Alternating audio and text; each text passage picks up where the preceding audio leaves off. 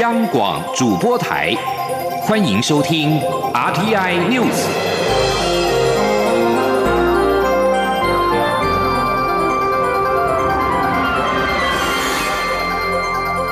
听众朋友您好，欢迎收听这节央广主播台提供给您的 RTI News，我是张顺祥。德国巴伐利亚邦议会八号成立有台小组，成员来自朝野各党派，未来将全力的推动对台湾的关系。巴伐利亚有台小组成立大会，驻德代表谢志伟也应邀致辞。主持成立大会的邦议会副议长林德斯巴哈致辞时表示。去年十一月访问台湾的时候，对台湾印象深刻，当下就决定在返国之后要成立有台小组。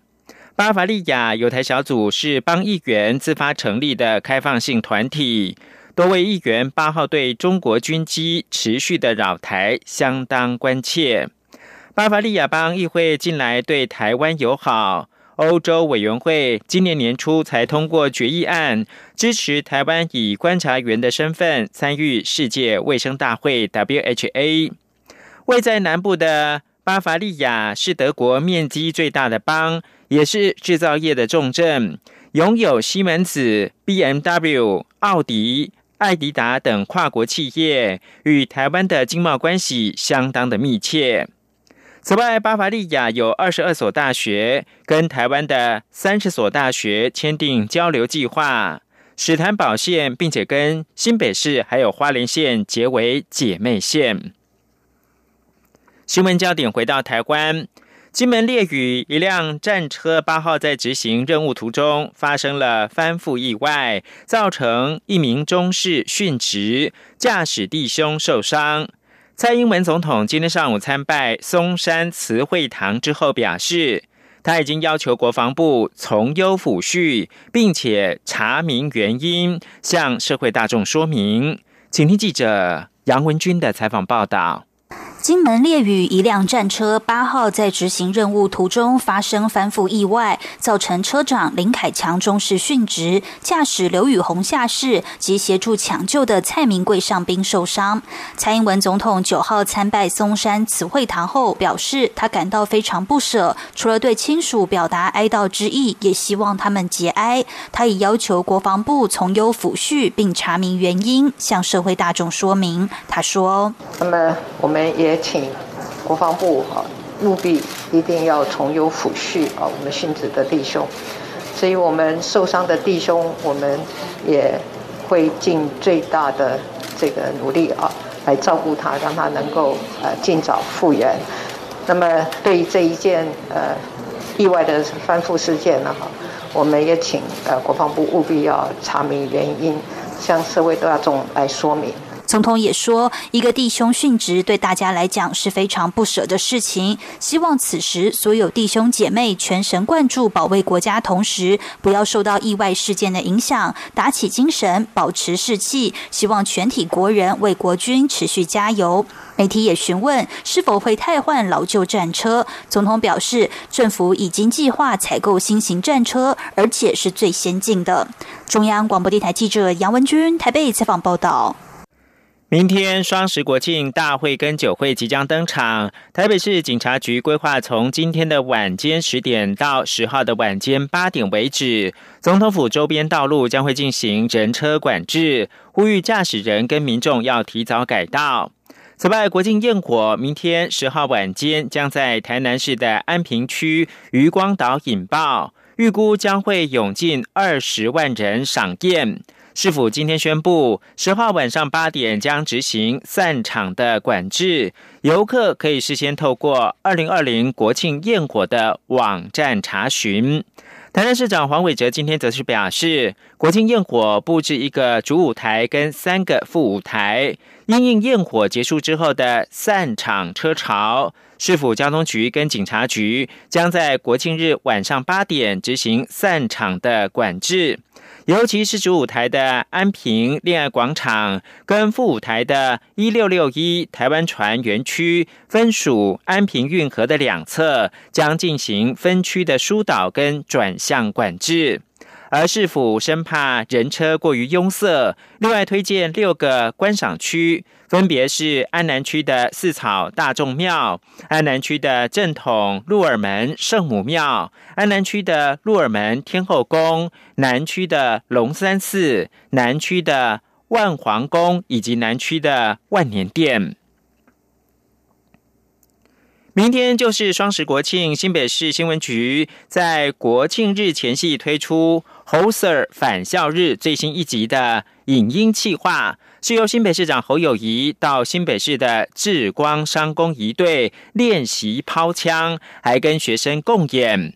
侯友谊表示，一队的操枪跟过去担任警察所拿的实枪有天壤之别，也是另一种不同的享受。亮丽的一对背后是艰辛练习的过程。记者刘玉秋的采访报道。新北市新闻局在国庆日前夕推出侯 Sir 返校日最新一集的影音企划，由新北市长侯友谊带着市府副发言人戴香怡和我的新北市粉专直播节目主持人到新北市智光商工一队和队员们一起操枪练习。在不到一个小时的密集训练之后，侯友谊成功完成抛枪，并与学生共同操练一段一队表演。侯友谊表示，亮丽的一对背后都是历经艰辛的练习，台上十分钟，台下十年功。他也以自身经历鼓励学生们不畏艰难，勇于追求自我。而侯友谊九号出席新北市眷村文化节受访时也表示，不管过去当宪兵也好，或是当警察也好，他对枪支非常熟悉，但对于一队操枪的花式动作就觉得很困难。参加高中一队社团是他的梦想，这次能与同学。一同操枪，让他有截然不同的感受，非常难得。那真枪不可以这样使啊，因为真枪是实干型的，上去就是打仗，就是拼命，那是完全不一样的。不过也让我感受不一样的境界哈，让我。想到说以前打实战，哎，跟我们一队那是天壤之别。不过那种天壤之别也是另外一种滋味的享受。也谢谢同学们，真的叫很多的仪式发展。另外，虽然侯友谊这一次并未出席总统府所办的国庆大典，但他也指出，新北市政府每年都会自己规划一系列的国庆活动，除了有大型的升旗典礼、主要道路挂起国旗外，并办理各项户外活动。今年还特别推出健身活动。从十三行文化公园骑脚踏车到莺歌博物馆，将近有四十公里。希望用健身带动市民爱护自己身体，守护中华民国，守护这片土地。希望大家共同参与分享。中央广播电台记者刘秋采访报道。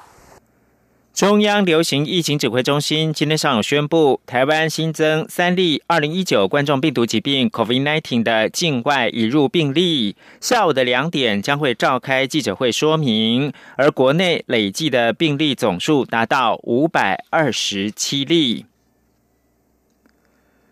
中国外交部今天宣布，中国已经跟全球疫苗与预防注射联盟签署协议，正式加入 COVID-19 疫苗全球取得机制 COVAX，承诺中国疫苗研发完成并且投用之后，将优先提供给发展中国家。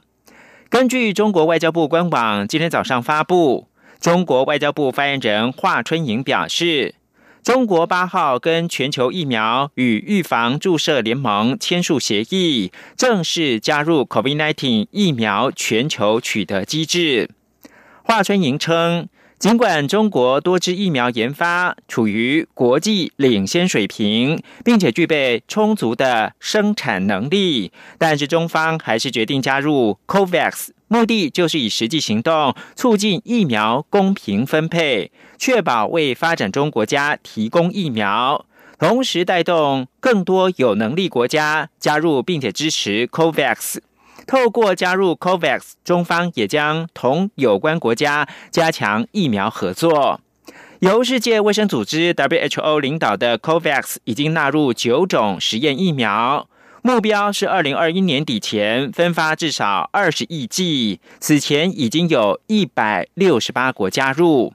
世卫秘书长谭德赛六号表示，今年年底前或许就会有 COVID-19 疫苗问世。中国目前已经有四种 COVID-19 的疫苗进入到第三期的临床试验，正与至少十四个国家合作进行试验当中。美日澳印等国的外交部长稍早进行四方安全对话，会场内外仅见美国国务卿蓬佩奥公开点名谴责中国。评论分析，这是为了避免四方安全对话被当成是围堵中国的小圈子。美国国务卿蓬佩奥、日本外相茂木敏充、澳洲外交部长潘恩。印度外交部长苏杰生六号在东京的日本外务省饭仓公馆举行了四方安全对话。引起国际舆论注意的是，虽然普遍认为这次对话主轴是剑指中国，但除了蓬佩奥公开点名谴责中国之外，其他三国外长并没有提及中国。澳洲广播公司 ABC 八号报道。美国前情报官员日前在美国智库兰德公司担任资深防卫分析师的葛罗斯曼认为，日澳印三国外长避免在四方安全对话期间公开点名提到中国，是为了避免让中国有机可乘，印证其四方安全对话是围堵中国小圈子的说法。自从两千零七年成立以来，四方安全对话一直就被视为非正式战略对话机制，至少一到两年不定期的举行。焦点关注到美国总统川普八号对总统辩论会加入更多的乱流。在预定十五号跟对手拜登第二度交手，因为防疫之故，将改为虚拟方式进行之后，表示他拒绝参加。跨党派的总统辩论委员会在八号稍早宣布，原定十五号在佛罗里达州举行的第二场总统辩论，将改以虚拟的线上方式进行。川普猛烈抨击委员会变更安排方式，并关切他的麦克风可能会被切断消音。川普这项决定意味着十五号的辩论会流产，而他跟拜登举行的第二场，同时也将成为最终场的辩论，将在距离十一月三号大选不到两周的十月二十二号举行。为了取代十五号的第二场辩论，拜登的阵营已经自行迅速的安排，在当天晚间举办一场由美国广播公司新闻网主持的市民大会式的活动。川普对疫情的处理已经主导了这场选举。一份新出炉的路透社易普所民调显示，美国人对川普如何处理这场健康危机正逐渐的失去信心。他在这场议题净支持率创新低。这项从六号到八号进行的调查发现，百分之三十七的美国成年人同意川普对疫情的处理，百分之五十九不同意，负百分之二十二的净支持率是可以追溯到三月二号以来的最低民调，而且过去十天还一直不断的衰退。确诊 COVID-19 并且住院三天的川普，已经在五号返回白宫。根据医生表示，他渴望在十号能够恢复公开活动。因为染疫而坐困白宫的川普，八号稍早表示，他不相信自己是具有传染性的，而且感觉好到足以恢复竞选的造势活动。川普并且告诉福斯财经新闻网，今晚真的想来一场大会。以上新闻由张顺祥编辑播报，这里是中央广播电台台湾之音。稍后请您继续收听午间新闻。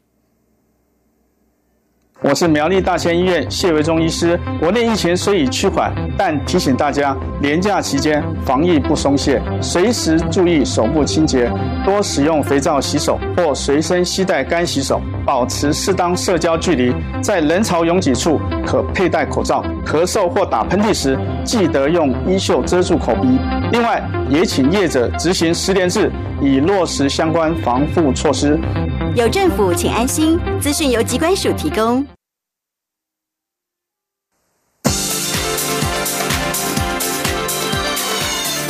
是中央广播电台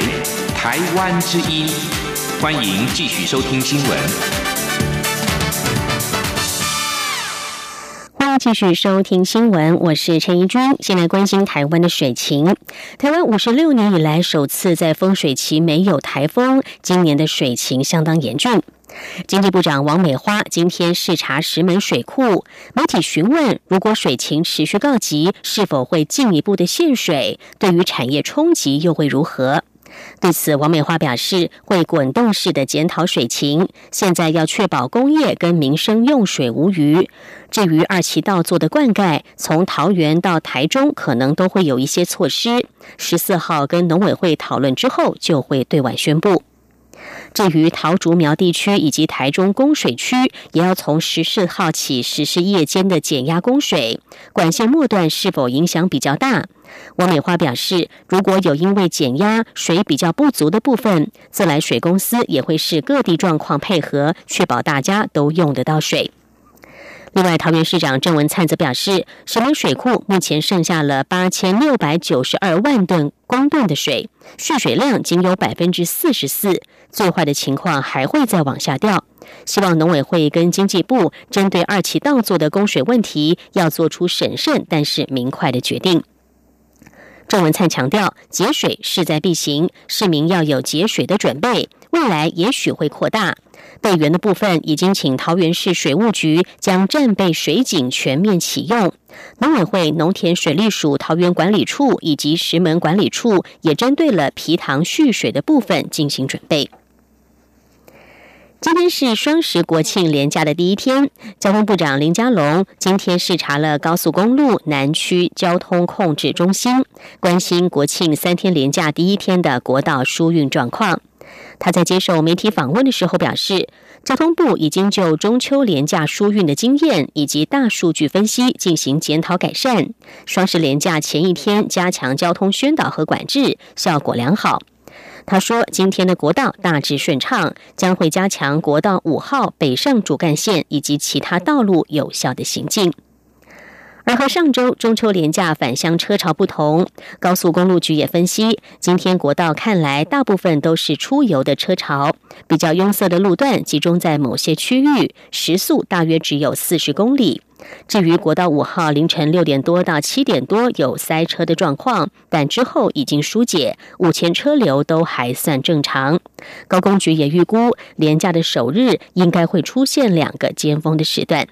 记者陈林信宏的报道。根据高工局即时路况的资讯显示，国五南港到石定清晨六点多就塞车，车辆时速在四十公里以下。国三细直往国五南向入口回堵二点五公里，国三木栅往国五南向入口回堵六公里。至于在上午七点五十六分，国五南向塞车已疏解，南港至头城车速达七十三公里，但国三木栅往南港车速只有三十七公里，令国三细直往南港车流量也很大。高速公路局交通管理组科长赖建宇指出，到了上午十点多，比较拥塞的路段还是集中在国一和国三，反倒是国五目前车流正常，行车也算平顺。赖建宇说。路况大概是大概早上八点过后就就车潮比较有出来的这个状况。那目前比较拥塞的路段有国一的这个南下的五股到泰山转接道，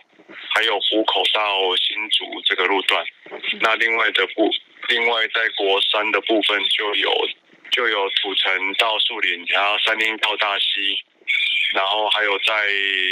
乌日到雾峰这个地方。高工局也分析，从车潮的情况来看，双十廉价大多是出游的车潮，和中秋返乡的车潮较不同。除了上午的尖峰时段，下午大约三到四点，民众中午吃饭过后出门，又会有另一波尖峰时段。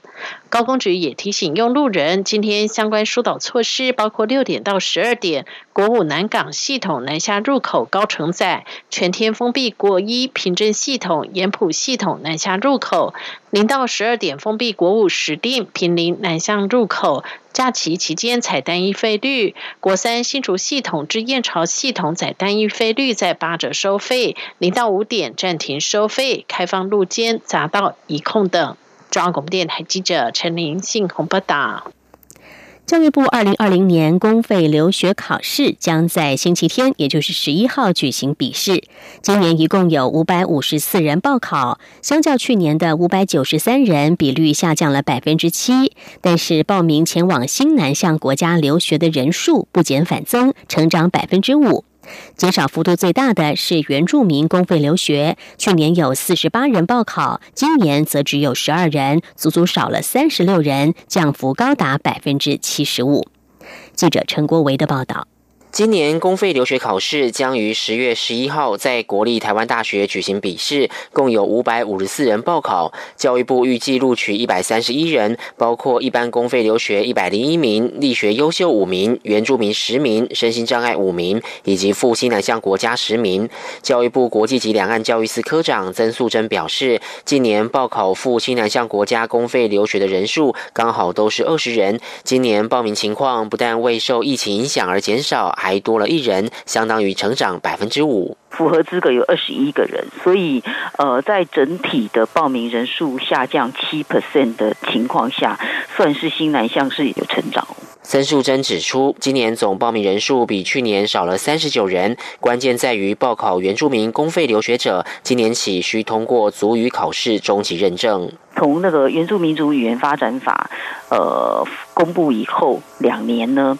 呃，国家考试的一些原民生的那个必需要通过足语考试。那圆明会呢有提供给我们足语考试呢要拿到中级。所以呢，今年是第一次，哎，那往年都有四十几、五十个人报考成功哦，今年只有十二个。教育部提醒，笔试市场在台大普通教学馆，市场分配人数表可以上教育部全球资讯网查询。当天配合防疫，不开放陪考，考生需佩戴口罩，缴交健康关怀问卷。如果不慎遗失准考证，可以自行上网补印。中央广播电台记者陈国伟台北采访报道。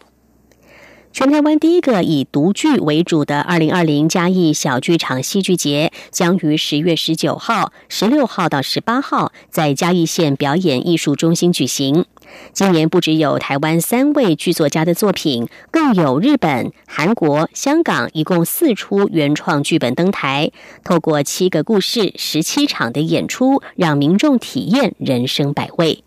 记者江昭伦的报道。秉持剧场不远，从故事开始的想法，嘉义县文化观光局近几年推动嘉义小剧场戏剧节，主要以软剧团的剧本农场为主轴，借由独剧形式介绍台湾年轻创作家的精彩剧本。今年软剧团再次接下戏剧节承办重任，除了剧本农场将呈现台湾三位剧作家李平遥、邱小倩、周玉轩的最新创作，涵盖现代戏剧、音乐剧与新编戏曲等文本类型。另外，也策划了亚洲专题，集结香港、日本、韩国共四出受欢迎的剧作，全数都以独剧形式呈现。不仅为参与的软剧团演员和合作的导演、表演团队带来新的刺激，同时也呼应了软剧团所坚持的“越在地越国际”的理念。软剧团团长王兆谦说：“它是一个双向的呃交流跟刺激，就是说我们的人跟不同文化的剧场的或是剧场的文本交流合作这样。”拉到一个比较大的面向，其实我觉得透过这个戏剧节，那我们在嘉义，其实在做一件事情。这个模式只有嘉义哦，就像你这次要看我的这七个戏，你只能来嘉义看了，它并不是什么台北什么节演完之后的巡回或者是复制。王兆谦强调，独剧其实是另一种用听来观看演出的形式。对观众来说，和传统进剧场看演出的感觉很不同。对于台湾剧作家而言，也可以借此再一次修正剧本，因此他们才会用一种筑梦为主题，强调独剧的独特性。希望在有限资源下，一样可以让嘉义的民众借由嘉义小剧场戏剧节，看到不同国家的剧场作品风景。中国面台记者张昭伦报道。继续关心国际的焦点，印尼国会五号通过了创造就业综合法，大幅松绑劳动和环保法规，以创造吸引外资的环境。不过遭到质疑，修法会牺牲劳工权益及环保，引发大规模的抗议。一开始的和平示威变调，许多城市八号出现了纵火暴乱。印尼媒体指，抗议演变成了无政府的混乱状态。一场由大学生发起的游行，八号下午在雅加达举行。参与游行的民众在民族独立纪念碑附近集结不久之后，群众当中就有人以石块等物品攻击警方，警方则以水柱和催泪瓦斯驱散群众，滋事者四散肇事。入夜之后，有多处公车站、警察岗哨遭到纵火，捷运围篱工程也被破坏。创造就业综合法恐怕会造成劳动权益缩水，包括缩减资遣费、增加工时、降低最低工资、放宽企业使用契约工、外包工及外国员工的限制。新法也松绑了环保法规，建立投资案可以不经过环境审查评估，以方便取得土地与证照的机制，都引发民间团体的不满。对于新法爆发了示威潮，印尼总统佐科威目前尚未对此发表谈话。至于经济统筹部、劳动部等官员，则是接连的上电视澄清，而雅加达、日惹等地方首长也承诺会反映民众的心声。再来看到的是韩国的高楼火灾，韩国南部的蔚山市一栋三十三层的大楼在昨天深夜发生大火，火势蔓延整栋大楼，形成一根巨型的火柱，造成至少八十八人受伤。目前火势已经扑灭。英国广播公司新闻网报道，影片可见到火势蔓延整栋三环新艺术住商混合大楼，火势相当的猛烈，不断有火星从高空坠落，现场也不断涌出浓浓的黑烟，直窜天际。韩联社指出，据报有数百个人疏散，部分民众从顶楼撤离，数十人有吸入性呛伤。据报，火灾始于当地时间深夜大约十一点。由于当时风势强劲，促使火势一发不可收拾。不过，大火目前已经被扑灭。一名目击者告诉韩国媒体，贴在大楼的外部可能是绝缘材质的外部建材，导致火势迅速的蔓延。世界贸易组织 WTO 秘书长阿兹维多在八月间提前一年请辞之后，秘书长人选第二轮的遴选在八号结束。候选人名单由三女二男的五人减少为两人，而且都是女性。世贸组织势必会出现成立二十五年来首位女性领导人。晋级最后遴选的两位候选人分别是奈及利亚经济学家六十六岁的伊维拉。以及南韩产业通商资源部通商交涉本部长五十五岁的于明熙，伊贝拉曾经担任过外长和财政部长，以及世界银行行政管理总裁，目前担任全球疫苗联盟董事会的主席。于明熙则是南韩首位的女性贸易部长。世贸组织最后一轮的遴选将在十月稍晚展开，预定持续到十一月六号。世贸组织希望届时能够就下届秘书长人选达成共识。另外，总部设于英国伦敦的欧洲复兴开发银行八号选出了第一位的女性行长瑞诺巴索。国际重要的金融机构又出现一位女性的首长。此外，瑞诺巴索之前也是法国财政部国库署的首位署长，他是在二零一六年获得任命。以上 T N News 由陈英军编辑播报，谢谢收听，这里是中央广播电台台湾之音。十月十号，中华民国即将庆祝一百零九岁的生日。中央广播电台将在双十国庆这一天，为全球听友转播总统府前国庆大会的实况，尤其是蔡英文总统的国庆演说，并且邀请学者专家现场及时分析总统演说的内涵。十月十号星期六上午九点十分到十一点三十分，央广会同步使用六个中短波频率，央广网站以及 RTI 中央广播电台脸书粉专同步影音实况转播双十国庆大会。华语广播请使用中波一五五七千赫，短波九七四五千赫，九七七零千赫，一二零二五千赫。一五四六五千赫以及一五五三零千赫收听。影音直播，请锁定央广网站 triple w 点 r t i 点 o r g 点 t w 与脸书粉专 r t i 中央广播电台收看。另外，双十国庆当天，欢迎听众朋友们加入微信账号 Good Morning 底线台湾参与节目，就有机会获得精美台湾邮册好礼。十月十号上午九点十分，央广与您一起庆祝中华民国生日，看见台湾的民主与